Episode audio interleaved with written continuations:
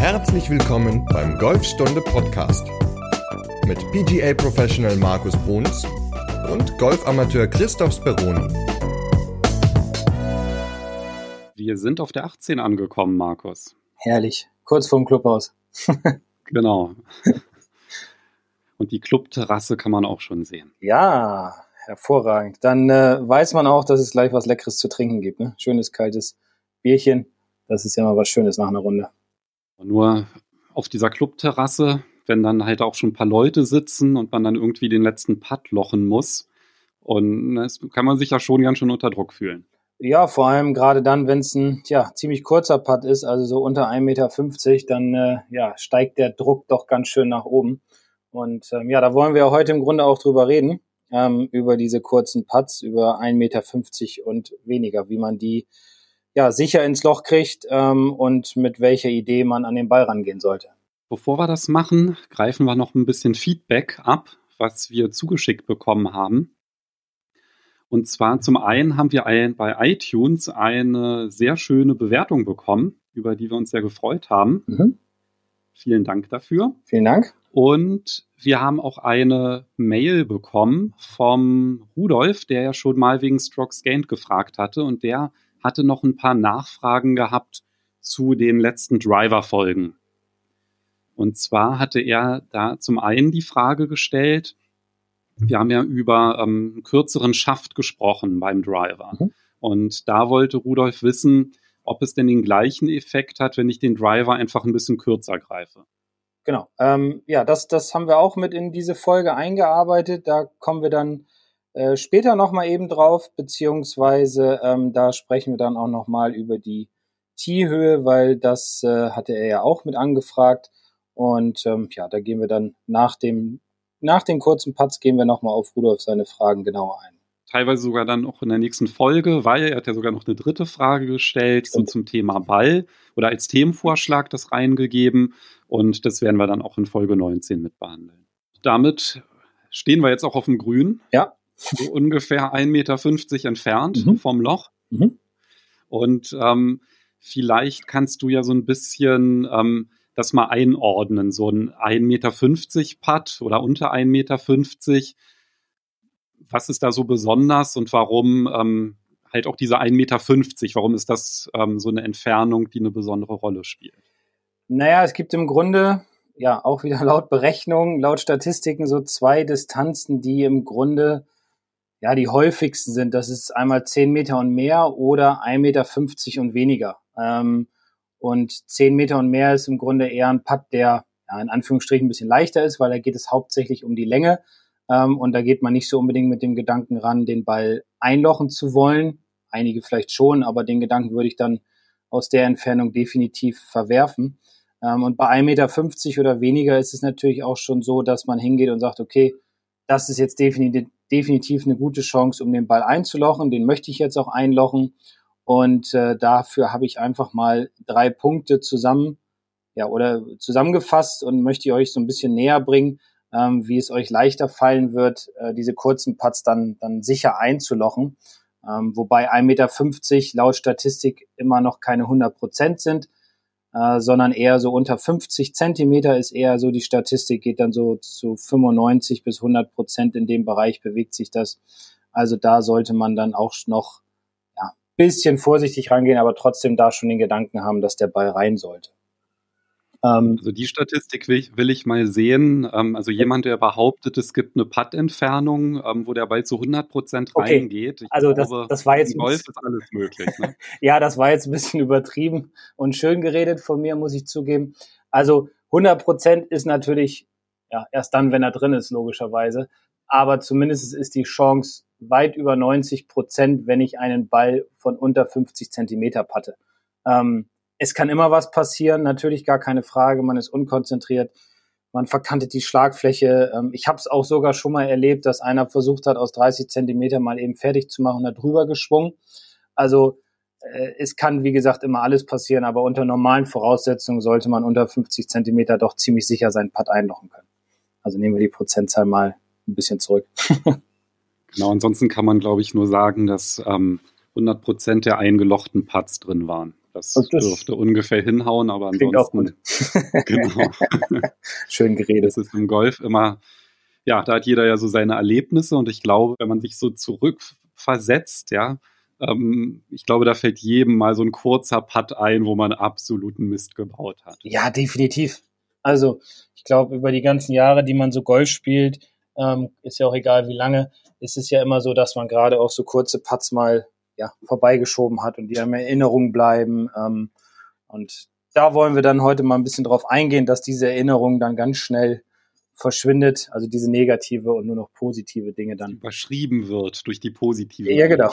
genau, da kann, glaube ich, auch Ernie Els ähm, wäre auch ganz gut, wenn er zuhören würde bei der Folge. Da fällt mir jetzt nämlich gerade, wo wir drüber sprechen, über diese Negativerlebnisse, so ein Video ein, wo er wirklich, glaube ich, so viermal aus allerkürzester Distanz wirklich so daneben geschoben hat und oh, das hat, also da hatte man richtig körperliche Schmerzen beim Zugucken. Ja. Ähm, ich werde das auch noch mal raussuchen und jemand, ähm, der ja, da entweder mitleiden möchte oder sich selber vielleicht durch Schadenfreude so ein bisschen selber aufbauen möchte, kann gerne mal in die Podcast-Beschreibung reinschauen. Da packe ich den Link zu diesem Video rein, weil das ist, glaube ich, ich glaube, da, also das ist halt echt extrem, wenn man dann halt so einen Weltklasse-Golfer sieht, wie der viermal daneben schiebt, wirklich aus ganz kurzer Distanz und da sieht man halt im Grunde, dass das wirklich jedem passieren kann. Ich glaube sogar, das war bei einer British Open und gleich am ersten Loch. ja, ja guter, ich glaube, so, ich glaube, ja, ja, also, ja, naja, da hat er dann direkt die Scheiße am Hacken gehabt. Ne? Also, ja, gut. Ähm, ja, aber damit euch das äh, nicht unbedingt passiert, wie gesagt, passieren kann ja alles immer mal. Ähm, ja, sollten wir mal anfangen mit dieser Idee, die ich da habe oder diesen Ideen, wie man ja besser kurze Putts lachen kann. Ähm, und grundsätzlich ist es ja so, es startet ja immer alles so mit der Basis und ja, beim Putten ist es ja im Endeffekt so, dass man sich, ich sag mal, hinstellt. Man sollte alle Körperteile in einer, einer Linie haben, also Füße, Hüften und Schultern, ähm, damit das passt. Der eine steht ein bisschen breiter, der andere ein bisschen schmaler. Das ist ja auch ganz individuell. Aber etwas, was ich jedem empfehle, egal wie er am Ball steht, von seinen Körperwinkeln her, ist die Griffhaltung, beziehungsweise ist der Griff an sich. Ähm, und zwar ist es ganz häufig so, dass ich das im Unterricht sehe, dass die Spieler auch beim Patten in den Fingern greifen. Ähm, und wenn man in den Fingern greift, dann hat man im Endeffekt genauso, als wenn man ein Eisen zum Beispiel in der Hand hat, eine sehr starke Rotationsbewegung in den Händen und in den Armen was natürlich dann beim Patten dazu führt, dass die Schlagfläche sich eher schließt. Ähm, dementsprechend würde der Ball logischerweise auch eher am Loch links vorbeigehen. Ähm, und wenn ihr euch den Pattergriff mal vorstellt oder ihr habt vielleicht gerade auch einen zur Hand, dann ist der Griff ja so, dass er vorne abgeflacht ist und an den Seiten beziehungsweise hintenrum dann eher ein bisschen runder ist. Das hat den Sinn und Zweck, dass man den Pattergriff anders greifen sollte als alle anderen Griffe. Und zwar kann man im Endeffekt sagen, dass man den Pattergriff mehr so greifen sollte, dass die, ähm, die Seite zwischen dem Handballen und dem Daumenballen liegt. Also wenn ihr jetzt die Möglichkeit habt und könnt mal eure linke Hand oder rechte Hand, ist egal, kommt immer darauf an, womit man greift, mal so vom Daumenballen her zum Handballen zusammendrückt, dann entsteht so eine Mulde zwischen dem Daumen und Handballen. Und in dieser Mulde sollte die Seite des Pattergriffs liegen so dass man dann im Endeffekt von unten mit den Fingern rumgreift und den Daumen dann oben noch so ein bisschen auf den auf die gerade Fläche drauflegt. Ähm, dementsprechend hat man dann eine wesentlich größere Spannung im Handgelenk beziehungsweise auch im Unterarm, wodurch einfach viel, viel weniger bis gar keine Rotation in die Arme und Hände kommt. Also ja, vielleicht stellt ihr euch mal hin zu Hause, wenn ihr die Möglichkeit habt und habt einen Putter da und legt eure linke Hand ähm, an die linke Seite von dem Griff so dass praktisch die Seite zwischen dem Hand- und Daumenballen ist und dann greift ihr mit den vier Fingern von unten rum und mit dem Daumen oder den Daumen legt ihr dann oben drauf. Und dann werdet ihr automatisch merken, wie viel Spannung, wie viel mehr Spannung unten ähm, im Unterarm ist.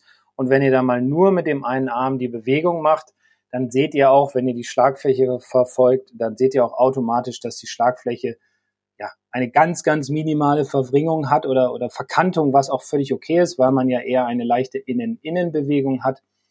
Aber ähm, man hat nicht mehr so eine starke Verdrehung in der Schlagfläche, was ja zu negativem Erfolg führen würde, sondern man hat eher eine gerade Schlagfläche, was dann wiederum dazu führt, dass die Bälle häufiger ins Loch gehen.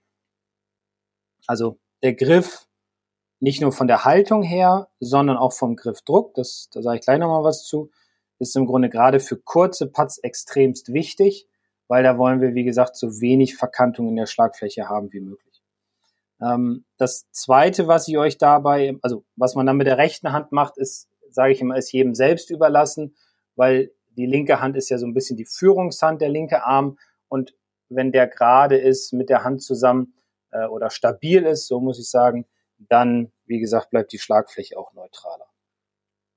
Der zweite Gedanke, was den Griff betrifft, ist, das nehme ich mir immer vor und ich habe, also ich denke von mir, dass ich in der Hinsicht ganz gut bin ähm, und da relativ viele kurze Putts einlochen kann, ist, als wenn ich so eine Zitrone auspressen will. Und da, oder man kann sich auch vornehmen, so, eine, so einen Apfel mal versuchen auszupressen. Ähm, das heißt, man muss einen relativ hohen Griffdruck aufbringen. Und das in Verbindung mit der richtigen Griffhaltung führt halt noch mehr dazu, dass im Grunde nur ein, ein, eine kompakte Bewegung stattfindet, also eine kompakte, ich sage immer Pendelbewegung, dann kann man sich das besser vorstellen, eine kompakte Pendelbewegung aus den Armen und Schultern heraus und die Hände halten halt den Schläger sehr fest, wodurch im Endeffekt ganz wenig ähm, ja, Verkantung in der Schlagfläche stattfindet. Also im Grunde anders als bei den Eisen, wo man ja halt wirklich, ne, wo es ja wichtig ist, den Schläger nicht zu, also halt eben nicht in der Handfläche aufliegen zu haben, ne, weil das verursacht ja dann auch Schmerzen, ähm, wenn man so greift, ähm, ist das halt genau beim Putter andersrum. Das ist halt ganz, ganz wichtig, weil man ja den Schläger nicht beschleunigen möchte und es halt wirklich um eine ganz kleine, kontrollierte, konstante Bewegung geht. Richtig, genau. Also bei Eisen, Hölzern und Driver ja, eher lockerer greifen, dass man den Körper mitnehmen kann. Beim Putter, vor allem bei diesen ganz kurzen Putts, empfehle ich dann doch eher einen stabileren Griff und vor allem in der Handfläche liegend, um einfach diese Stabilität auf, aufbringen zu können. Okay, das war im Grunde jetzt der erste wichtige Punkt, der Griff. Mhm. Und dann ist ja auch noch die Bewegung wichtig. Ja, die Bewegung ist im Endeffekt, da habe ich gerade schon so ein bisschen was äh, vorweggenommen, also im Grunde eine gleichmäßige Bewegung, sage ich mal, also eine Bewegung aus den Schultern und Armen heraus.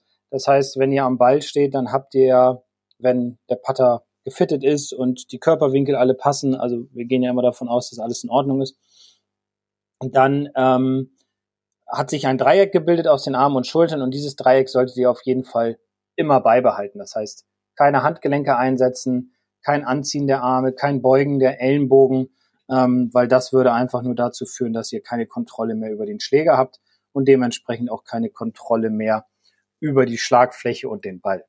Ähm, bei diesen kurzen Putts empfehle ich immer kurze und knackige Bewegungen. Also das, das heißt im Endeffekt keinen großen Radius aufbauen, weil logischerweise ihr habt ja auch keine große Distanz.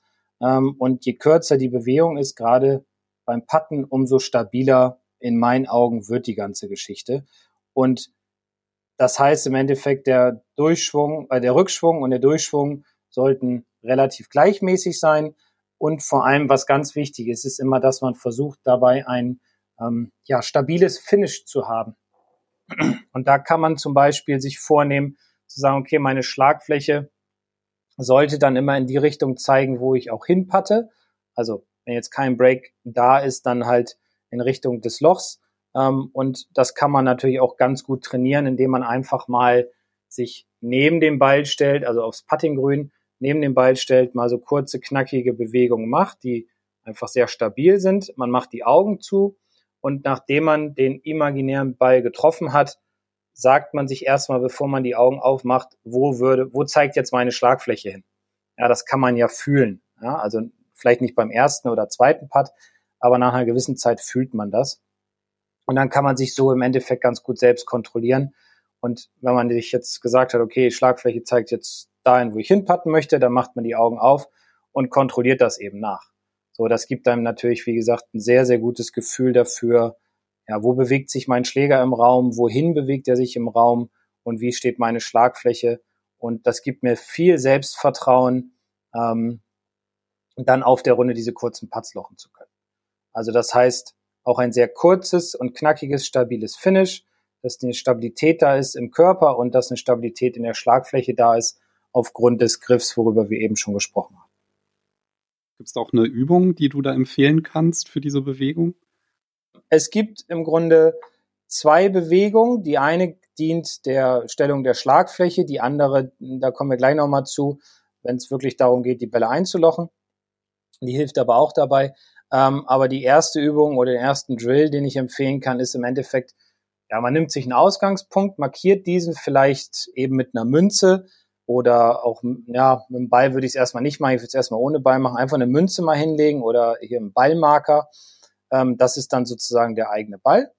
Und dann steckt man sich ungefähr fünf Zentimeter oder eine Schlägerlänge kann man auch machen. Links von der Münze zwei Tees in den Boden. Entschuldigung.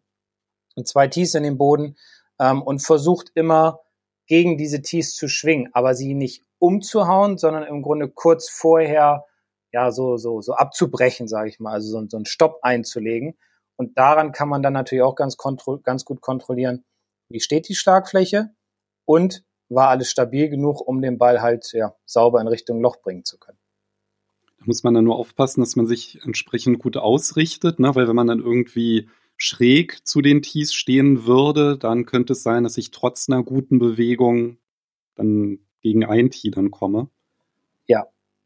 Also die, die, die beiden Tees sollten auch jetzt nicht direkt nebeneinander stecken, sondern wirklich so, ja, vier, fünf Finger breit auseinander. Das heißt, dass die Spitze und die Hacke der Schlagfläche so in dem Bereich gegen diese Tees dann schwingen würden. Also als wenn der Ball dann dazwischen durchgehen könnte. Ja, das muss man sich so ein bisschen mal ausprobieren auf dem Puttinggrün. Ähm, wichtig ist halt immer, wie du ja auch schon sagtest, dass man auch darauf achtet, dass man sich äh, korrekt ausrichtet, also Füße, Hüften, Schultern, alles parallel ähm, und dass man sich auch parallel zu diesen beiden Tees dann hinstellt. Man kann es ja auch gerade, also wenn man da vielleicht auch Probleme mit hat oder das mittrainieren möchte, dann hilft es ja immer so ein einfach einen Lyman Stick oder einen Schläger einfach mal an die Fußspitzen zu legen, um dann halt zu gucken, ist diese Linie oder ist dieser Schläger, den ich dann an meine Fußspitzen gelegt habe, ist der parallel zu meiner Puttlinie. Genau. Und was dann auch immer noch ganz gut hilft, ne, was du gerade angesprochen hast, um mal so zu kontrollieren, was sieht, wie sehen denn meine Knie aus und die Hüfte und die Schultern dass wenn man dann halt an dem Schläger steht, der auf dem Boden liegt, dann einfach mal den Putter nimmt, an die Knie hält, an die Hüfte hält, an die Schultern hält, um mal so zu gucken, ob dann der Putter dann auch parallel ist zu dem Schläger, der auf dem Boden ist. Genau, dass man seine Körperlinien dadurch dann ganz gut überprüfen kann. Ne? Genau, das habe ich nämlich aus dem Kurs Nie wieder drei Putts ähm, gelernt. Ich weiß gar nicht mehr, von wem der ist, aber hm. Irgend, irgend so ein Golflehrer aus Bremen war das. Ja, ja. Hm. Naja, müssen wir nochmal googeln, wer das wohl ist. Ja. Ja, da kann man natürlich auch eine ganze Menge mitnehmen aus dem Kurs. Ne? Also ähm, schaut ihn euch an. Ja, also wie gesagt, kurzes, knackiges Finish. Ähm, wenn ihr euch das mal genauer anschauen wollt und mal ein Bild davon bekommen wollt, dann ähm, ja, empfehle ich euch einfach mal diese kurzen Putts sich anzuschauen bei dem Rory McElroy, der ja das, wie gesagt, finde ich, sehr gut macht in dieser kurzen Bewegung und da sehr, sehr kurz und knackig den Schläger bewegt und dementsprechend auch relativ viele Putts auf diese Distanzen dann einlocht. Ne? Ein zweiter Drill, der euch helfen wird, ähm, mehr diese kurzen Putts zu lochen, ist auch relativ simpel im Aufbau. Ähm, man braucht im Grunde nur zwei Tees. Das eine steckt man sich ungefähr einen Meter entfernt vom Loch. Da würde ich empfehlen, ein, ein gerades Loch zu nehmen, ohne Break. Und das zweite Tee steckt man in die hintere Lochkante. Und zwar nicht von oben rein, sondern so schräg rein. Ähm, dass es praktisch etwas über diesem Cup, also über diesen Plastik, ähm, in den, in den Mutterboden dann sozusagen reingeht, also in den Untergrund so ein bisschen reingesteckt wird. Ähm, und auch so, dass es noch ja, ein paar Zentimeter auf jeden Fall rausschaut. Die Idee ist dann, dass ihr von dem Tee also nicht vom Tee, sondern neben dem Tee, was einen Meter wegsteckt vom, Bo äh, vom Loch, versucht so viele Putts wie möglich einzulochen. Aber ihr müsst immer erst das Tee treffen, was in der Lochkante steckt.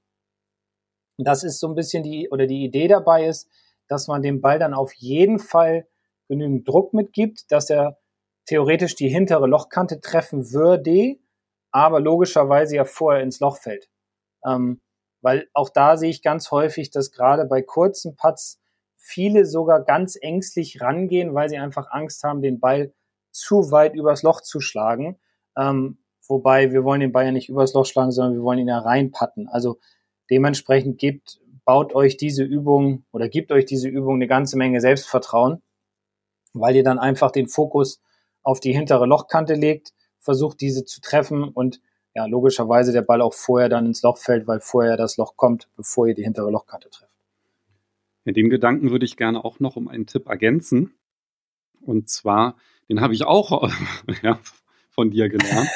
Und zwar, ähm, mir, also weil du ja gerade diesen Aspekt Sicherheit angesprochen hast. Ne? Und es ist ja gerade so bei den kurzen Putts, das sind ja du hast ja gerade diese Putts angesprochen, die man so spielt und die gerade dann noch so ins Loch so reinploppen, so mit der letzten ja. halben Umdrehung schaffen die es gerade mhm. noch reinzufallen. Aber meistens bleiben die ja dann halt genau vorm Loch liegen. Und da ist ja das Thema Selbstvertrauen ja, und Sicherheit ganz, ganz wichtig, weil ich glaube, das kommt ja daher, ne, wenn man, man hat ja Angst, das Loch zu verfehlen. Und wenn man Angst hat, das Loch zu verfehlen, dann ja, dann mache ich lieber so, dass er gerade, ne, dass er dann nicht zu weit weg liegt, wenn er drüber geht oder vorbeigeht, besser gesagt. Und da finde ich es halt extrem hilfreich, den Ball, bevor man halt auf die Runde geht, zu also einen Strich aufzuziehen mit so einer Ballschablone und dann halt wirklich auch bei kurzen Putts den Ball dann zu markieren, bevor man ihn puttet und dann diese Linie auszurichten. Und weil das gibt halt so extrem viel Sicherheit bei der Richtung, dass man halt weiß, wenn ich den jetzt ganz normal spiele, dann ist der 100 pro drin. Ja, weil wenn man ein bisschen zurückgeht, nochmal die Linie betrachtet, den nochmal ausrichtet und sich dann an den Ball stellt, dann ist es ja halt auch ganz häufig, dass man dann irgendwie so, ah, war das jetzt wirklich richtig? Muss ich ein bisschen ausgleichen? Aber wenn man halt sich wirklich sagt, nee, ich habe das gemacht und der ist jetzt richtig ausgerichtet, dann geht man natürlich auch mit einer viel, viel größeren Sicherheit an den Putt ran. Und wenn man das halt auch in sein Training integriert, ähm, weil wenn man nämlich halt viele kurze Putts spielt, dann ist es ja dann halt auch so, ja, irgendwie nach dem Zehnten, da ist man jetzt auch nicht unbedingt dann super konzentriert, aber wenn man halt immer wieder diese Routine anwendet, bei Markieren, Ball ausrichten und dann den, ähm, den Putt spielen, dann ist das ja auch etwas, was dann so ein bisschen in Fleisch und Blut übergeht und dann halt auf dem Grün unglaublich viel Sicherheit gibt, insbesondere dann, wenn man vielleicht auf der letzten Bahn auf der Club, äh, vor der Clubterrasse pattet. Definitiv. Ähm, also das gibt einem eine Sicherheit. Viele oder einige sagen, ja, pff, nee, so mit den Linien da drauf, das mag ich nicht so. Ähm, aber ich sehe es immer mehr, dass die Leute sich diese Linien, wie du ja auch schon sagtest, draufziehen. Ähm, es gibt eine gewisse Sicherheit man muss es nicht bei jedem Putt machen, aber ich empfehle es dann doch wirklich bei diesen kurzen Putts, also 1,50 Meter und weniger, empfehle ich es definitiv, auch eine normale Routine zu machen, nicht einfach zu sagen, ja, ich mache den mal eben rein, dann die Linien ausrichten, sich den Break in Ruhe angucken, Probeschwünge machen etc. und dann wirklich diese Konsequenz zu haben und einzulaufen. Und ja, aber super, dass dir das äh, so gut hilft, ähm, aufgrund dieser Linien die kurzen Putts einzulaufen. Ja, auch die langen. Die lang auch, gut, ja. klasse. Also nicht jetzt nicht unbedingt einlochen, aber zumindest von der Richtung, also das hilft unglaublich. Ich habe das vorher auch nie gemacht. Also ich habe halt immer nur hinter Ball, dann habe ich so einen, so einen Punkt irgendwie gemerkt, so ein Grashalm ähm, hinterm Ball auf der Ziellinie, habe versucht, das anzuvisieren, aber das ist halt so viel ungenauer. Und das hat halt wirklich so mein Patten, also um einiges verbessert. Also ich habe das dann auch direkt nachdem ähm, du das gezeigt hattest, ähm, habe ich das dann auch angewendet und das lief dann halt so super und seitdem mache ich das halt wirklich konsequent und ähm, es hat auch nicht nachgelassen. Ja? Also das ist ja manchmal so, dass man irgendwie so einen Impuls mitnimmt, dann funktioniert der einmal ganz kurz und dann vergisst man es wieder oder dann klappt es dann irgendwie doch nicht. Aber das ist halt wirklich was, das kann ich echt jedem empfehlen. Also wenn ihr das bisher noch nicht gemacht habt, probiert es auf jeden Fall aus. Also das hat bei mir zumindest meine Puttquote enorm verbessert. Dazu noch ganz kurz, ähm, weil ich das auch ja ganz häufig mit den, mit den Schülern mache. Habt keine Angst, das anzuwenden auf der Runde, beziehungsweise habt keine Angst davor, dass der andere sagt, ja, mach mal hinne. Ähm, weil da haben die meisten leider so ein bisschen Angst davor, weil sie denken, ja, das könnte zu lange dauern, den Ball ausrichten und dies und das. Man kann alles machen, während die anderen ja spielen, solange man sie nicht behindert. Ja, also solange man nicht im Weg liegt oder im Weg steht oder laut rum, rumkruspelt oder sonstiges, dann kann man all diese Dinge ja im Endeffekt machen, also seine Vorbereitung und den Ball ausrichten. Und ich sage immer, am Ende der Runde geht es ja darum, dass du einen guten Score gespielt hast, also um deine eigene ja, Befriedigung, sage ich mal, der Runde. Ähm, und vielleicht ärgert man sich, wenn man sich sagt, oh, jetzt habe ich es nicht gemacht, scheiße, dann hätte ich den Putt vielleicht eingelocht und so.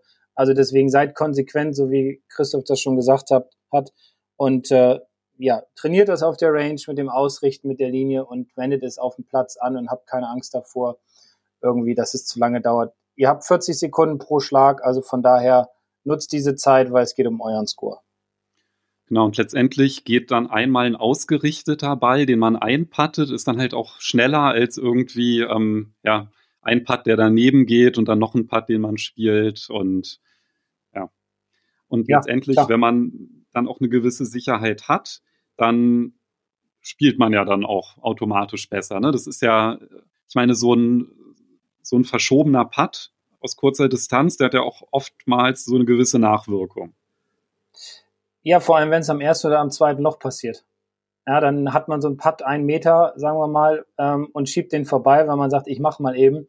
Und dann hat man irgendwie zwei, drei Löcher später wieder so eine Distanz und dann erinnert man sich zurück an Loch zwei meinetwegen und sagt sich dann, oh scheiße, den habe ich ja vorbeigeschoben. Ah, jetzt muss ich mich mal richtig konzentrieren.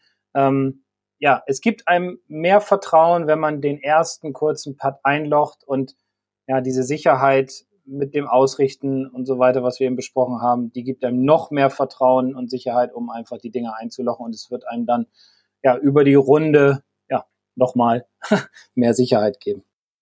Zum Thema Sicherheit, da habe ich jetzt noch einen Gedankenblitz dazu. Sorry, du, du kannst gleich über den dritten Punkt reden. Alles gut. Da habe ich nämlich auch einen ziemlich guten Impuls bekommen vom Claudio Consul. Der ist ja ähm, Weltklasse-Amateur. Der hat ja dann die Top 50 der Amateur-Weltrangliste geschafft, äh, neben seinem Beruf und also wirklich als Hobby- oder als Amateurgolfer.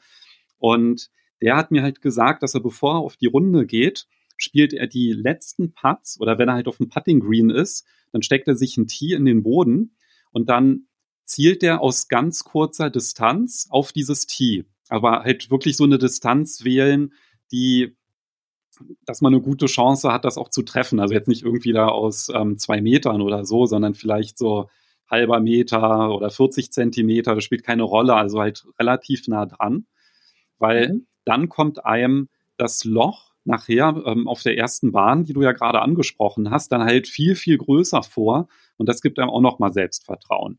Und wenn man, nachdem man halt so ein paar Putts auf dem Tee gespielt hat, dann einfach wirklich so, ja, ein einen Ball aus zehn Zentimetern. Einfach, also man macht nochmal zehn Putts aus zehn Zentimetern aufs Loch und ähm, einfach nur, weil man wahrnimmt, wie der Ball ins Loch fällt, so dreimal kurz hintereinander, geht man dann, also dann kann man sich sehr erfolgreich selber einreden, dass man halt wirklich heute der Puttgott ist, weil ja jeder Putt fällt, ja, weil das Gehirn hat sich so ein bisschen dran gewöhnt. Ja, ja, wenn ich patte, dann höre ich den Sound, der fällt rein und das gibt einem auch noch mal ziemlich viel Selbstvertrauen auf der ersten Bahn.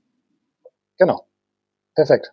Super. Von Tee zu Tee putten. Ein Meter Tees auseinanderstecken, versuchen das andere zu treffen. Auch eine gute Idee. Ja. Sehr gut. So, aber jetzt kannst du zum dritten. Soll ich noch kurz Punkt drei? Genau. äh, ja, also wir haben, oder ich habe äh, zwischendurch, beziehungsweise du ja auch dann, ähm, haben wir im Grunde Punkt drei schon so mit einfließen lassen. Ähm, da geht es im Grunde um den Körper. Und da hatten wir immer gesagt, die, die Körperwinkel halten. Also wenn man einmal seine Position eingenommen hat, dann sollte man im Grunde auch eine gewisse Körperspannung aufbauen. Ähm, und ich mache das immer, indem ich ein bisschen mehr Druck auf meine Füße verlagere. Das heißt, ich, ich bohre mich so ein bisschen, mit den Zehen so ein bisschen in, den, in, die, in die Schuhsohlen ein. Das gibt mir so ein ganz gutes Gefühl, dass ich stabil bin. Ähm, die Bewegung an sich ist ja im Endeffekt, wie jeder weiß, keine Rotationsbewegung aus dem Körper heraus, sondern im Grunde nur eine, eine Bewegung von, von rechts nach links, die aus dem Dreieck heraus stattfindet, also was aus den Schultern und Armen entstanden ist in der Ansprechposition. Da wollen wir keine Hüftrotation, keine Schulterrotation, keine Unterarmrotation, keine Handgelenksbewegung haben. Also im Grunde muss da alles sehr, sehr stabil sein, sodass ja praktisch, wenn der Putter unten dran hängt an den Händen, im Grunde von rechts nach links, ja, ich sage mal ein Pendel, dann kann man sich das, wie gesagt, besser vorstellen, wie so eine Art Pendel, ein stabiles Pendel von rechts nach links sich bewegt, ähm, ohne irgendwelchen Einfluss aus dem Körperbereich heraus. Also das ist eigentlich Punkt Nummer drei. Und gerade bei kurzen Putts sollte man dementsprechend noch ein bisschen mehr Spannung aufbringen in den Körper. Auch ruhig versuchen, den Bauchnabel nach hinten zur ähm, Wirbelsäule zu ziehen in der Ansprechposition, weil auch das verleiht dem Rumpfbereich eine ganz gute, gute Spannung ähm, äh, in der Ansprechposition und dementsprechend findet gar keine Körperrotation statt. Also das sind eigentlich so die drei aus meinen Augen oder in meinen Augen die drei wichtigsten Punkte für, für kurze Putts, um diese sicher zu lochen, beziehungsweise um sie gut trainieren zu können, um dann eine Sicherheit zu bekommen. Ja, und was du gerade auch angesprochen hast mit dem Körper, das ist ja auch vor allem deswegen wichtig, damit man halt eine möglichst gerade Puttbewegung macht. Ne, weil mhm. wenn ich den halt, weiß ich, von innen nach außen oder von außen nach innen bewege, dann, ähm, dann springt einfach der Ball von der Schlagfläche schräg ab. Und das mhm. ist ja genau das, was man halt auch, also generell beim Putten ja nicht möchte, aber ähm, bei kurzen Putts natürlich dann auch fatal sein kann. Und ja. da finde ich halt auch eine ganz schöne Übung, um das zu kontrollieren, ja, dass man den Schläger halt auch wirklich bei so einem kurzen Putt gerade führt und da halt auch auf den Körper achtet. Ähm, einfach mal so zwei Heringe zu nehmen, eine kleine, kleine Schnur zu spannen und dann, wenn man halt von oben rauf guckt, dass man darauf achtet, dass der, die Ausrichtungslinie oder dieser Strich, der meistens auf den Pattern ist und der die Mittigkeit markiert, dass der dann halt auch wirklich während dieser Bewegung ähm, sich unterhalb der Linie bewegt oder halt unterhalb dieser gespannten Schnur. Das ist auch nochmal ganz schön, finde ich, um das optisch nochmal zu kontrollieren. Definitiv. Da kann man seine Bewegung dran feststellen. Man kann auch, ähm, ist auch wieder in dem Kurs, nie wieder drei Putts drin, ähm, mit zwei Tees arbeiten, die man sich links und rechts von der Schlagfläche in den Boden steckt, so ungefähr ein bis zwei Zentimeter Platz und versucht halt gerade dann da durchzukommen, ohne diese beiden Tees zu treffen, das gibt einem auch wieder ein gutes Gefühl. Wie haben sich die Hände bewegt? Wie hat sich der Körper bewegt? Oder logischerweise soll sich ja gar nichts bewegen. Ähm, dann würde man auch die Tees nicht treffen. Also da gibt es so einige Übungen, die man machen kann, ähm, um einfach eine gute Sicherheit zu bekommen für diese kurzen Putts. Ich glaube, wenn man die ganzen Tipps beherzigt, die du gerade erwähnt hast, dann sollte das doch eigentlich klappen mit den mit den Putts unter 1,50 Meter. Ja, definitiv. Also, man kann das auch zu Hause üben. Zum Beispiel, wenn mal schlechtes Wetter ist oder so, kann man zu Hause schön das üben auf seiner Puttmatte oder auf dem Teppich. Ähm, das sind so Kleinigkeiten, die man, gut, man kann jetzt kein, kein Tee irgendwo in ein Loch reinstecken, wenn man jetzt nicht gerade äh, ein Indoor-Putting-Grün hat oder so. Ähm, aber man kann zum Beispiel sich eine Münze hinlegen und versuchen, die zu treffen aus einem Meter oder versuchen, ein, ein Glas zu treffen was so ungefähr die Größe eines, eines Lochs hat. Also da gibt's, ist der Fantasie keine Grenzen gesetzt. Genau, und als guter Trainingsreiz hat es ja auch schon erwähnt, aber da vielleicht noch mal ein bisschen hervorzuheben, wirklich mal das mit Augen zumachen, um einfach so das Körpergefühl ein bisschen stärker zu schulen. Ja, definitiv. So, dann können wir jetzt, glaube ich, zu den Fragen vom Rudolf kommen, oder? ja, obwohl ich habe noch eine Frage ganz kurz und vielleicht kannst du da eine kurze Antwort noch drauf geben. Du hast doch mal erzählt, dass du so einen tollen Schlag auf ein neuntes Grün oder achtzehntes Grün gemacht hast bei einem, äh, bei einem Turnier. Und dann stand auch der Frank Adamowitz da am Grün. Mhm. Und dann hattest du doch nur noch so ein Putt, das war, glaube ich, unter einem Meter, wenn ich mich recht erinnere. Genau. Was ist dir da durch den Kopf gegangen oder wie bist du da an die Situation rangegangen? Weil das betrifft ja im Grunde unser Thema auch so kurze Putzlochen. Da habe ich tatsächlich auch den Ball markiert, ihn ausgerichtet, auch wenn es nur 50 Zentimeter waren und habe den Putt, also das ist ja dann halt das Schöne, wenn man dann anfängt, so sein, das halt zu machen, was man immer macht, dann ist es mir auf jeden Fall da gelungen, das auszublenden. Und also habe ich jetzt keine, habe ich jetzt nicht irgendwie so eine Erinnerung dran, dass ich da jetzt irgendwie besonders was an irgendwas anderes gedacht hatte als sonst. Okay.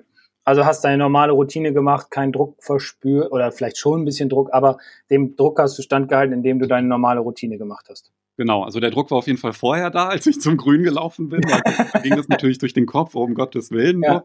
Ähm, ja. Aber dann war alles okay. Hilfe. Genau. Da steht eine Koryphäe am grünen Rand. Was mache ich? ja, schön. Cool. Weil das passt ja auch dazu. Aber gut, ähm, dann lass uns doch noch kurz auf die Fragen von dem Rudolf eingehen. Genau, ähm, da hatten wir den ersten Punkt, das war ja zum Driver, ne? da hatten wir drüber gesprochen, dass ich zum Beispiel mit einem Driver spiele, der einen etwas kürzeren Schaft hat, der dann einem mehr Kontrolle gibt. Und der Rudolf wollte wissen, ob, wenn man kürzer greift, ob das den gleichen Effekt hat. Theoretisch ja, natürlich bleibt die Länge des Schlägers ähm, immer erhalten, ganz klar. Es gibt ja zwei Unterschiede, also es gibt ja 45,5 Inch und 44,5 Inch. Ähm, wenn ich jetzt so einen langen Driver habe, dann habe ich natürlich die Möglichkeit, den Ball weiter zu schlagen als mit einem kürzeren Driver. Aber ich kann ja auch meinen längeren Driver, also wenn ich jetzt so einen 45er Driver in der Hand habe oder im Bag habe, den kann ich ja auch kürzer greifen, wodurch ich im Endeffekt ein paar Meter zwar an Länge verliere, aber definitiv mehr Kontrolle habe. Ja, also wir hatten ja auch schon mal drüber gesprochen, ähm, was ist, wenn ich zwischen zwei Distanzen bin. Dann ist es so, dass man im Grunde den längeren Schläger nehmen sollte, also für eine längere Distanz den kürzer greifen sollte und dann seine normale Bewegung machen muss. Ähm, so ist es im Endeffekt beim Driver auch. Also wenn ich mehr Kontrolle haben will, obwohl ich einen längeren Schaft habe, dann greife ich ein bisschen kürzer. Das ist eine Variante, habe dadurch mehr Kontrolle und wenn ich wieder mehr Länge haben will und breite Fairways habe, dann greife ich einfach wieder einen Ticken länger und mache dann auch meine normale Bewegung. Also. Gibt es da noch was, was ich beachten müsste? Weil ähm, wenn ich einen Driver kürzer greife, dann guckt natürlich das Griffende, kommt ein bisschen näher dann ne, an den Körper. Ja, aber der Abstand bleibt derselbe. Der Abstand bleibt dann derselbe. Okay. Ja, weil wenn ich dann näher rangehe, mhm. dann verändert sich meine Schwungbahn. Das heißt, tendenziell würde ich dann die Bälle eher mehr an der Hacke treffen, ähm, was dann zu so blöden Slices führen würde beim, beim Driver. Äh, also so links startend, eventuell nach rechts abdrehend oder flach links. Das, das kommt immer natürlich dann drauf an noch, was sich verändert, beziehungsweise wie der Griff ist und so. Aber ähm, definitiv nicht näher rangehen. Okay, also der Abstand ist trotzdem handbreit zwischen Griffende ja. und Körper. Ja. Okay, guter Hinweis. Ja. Hm?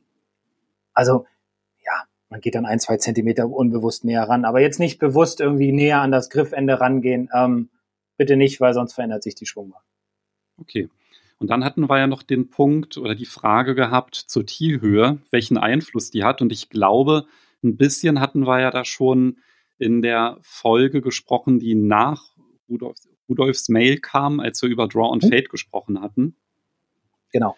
Wir sind ähm, ja schon ein bisschen drauf eingegangen, aber vielleicht kannst du ja noch mal kurz zusammenfassen, ähm, wenn ich hoch auftiere oder ein bisschen höher auftiere, welche Auswirkungen hatten das auf den Ballflug?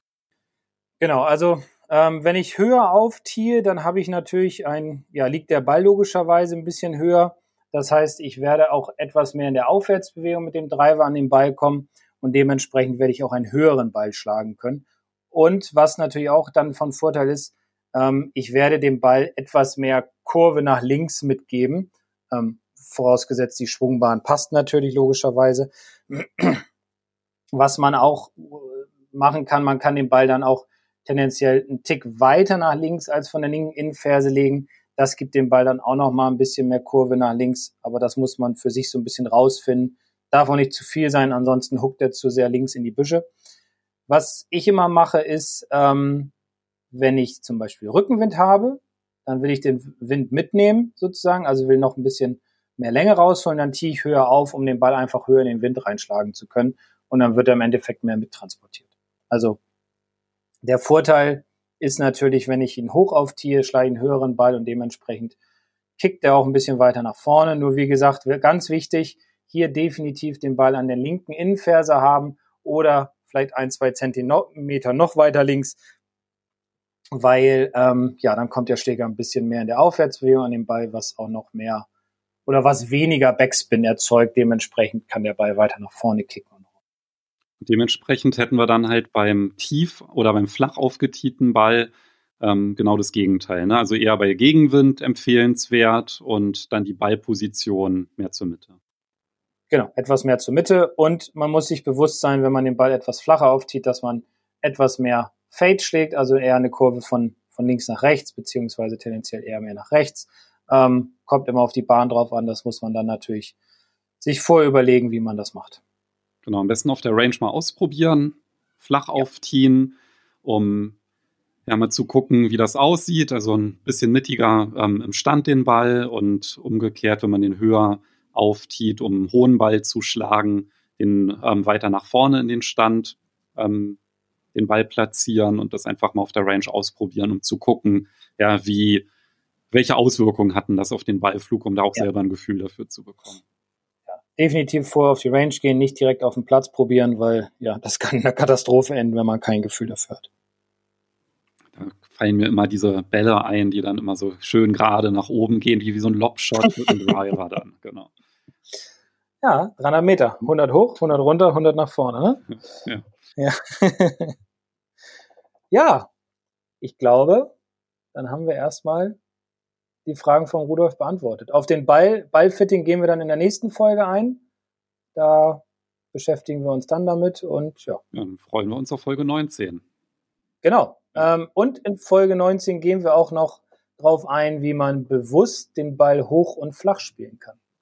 Genau, ein bisschen geht es ja schon über die T-Höhe, das hatten wir ja schon gerade angesprochen, aber da gibt es ja noch ein paar mehr Sachen, ne, wie man den Ballflug beeinflussen kann. Genau. Auch vom Boden mit dem Eisen und so, ähm, da sprechen wir dann in Folge Stimmt, 19. Stimmt, gibt ja auch noch. Ja, wir, siehst, ja, wir, wir haben ja nicht nur den Treiber. Dann habe ich gar nicht mehr dran gedacht, dass es ja auch noch Schläge gibt, die nicht vom Tee sind. Ja, genau. Wir haben ja noch ein paar andere. Okay. ja, alles klar. Dann hören wir uns nächste Woche wieder. Genau, also macht's gut, bleibt gesund und äh, ja, bis dahin. Ciao. Ciao.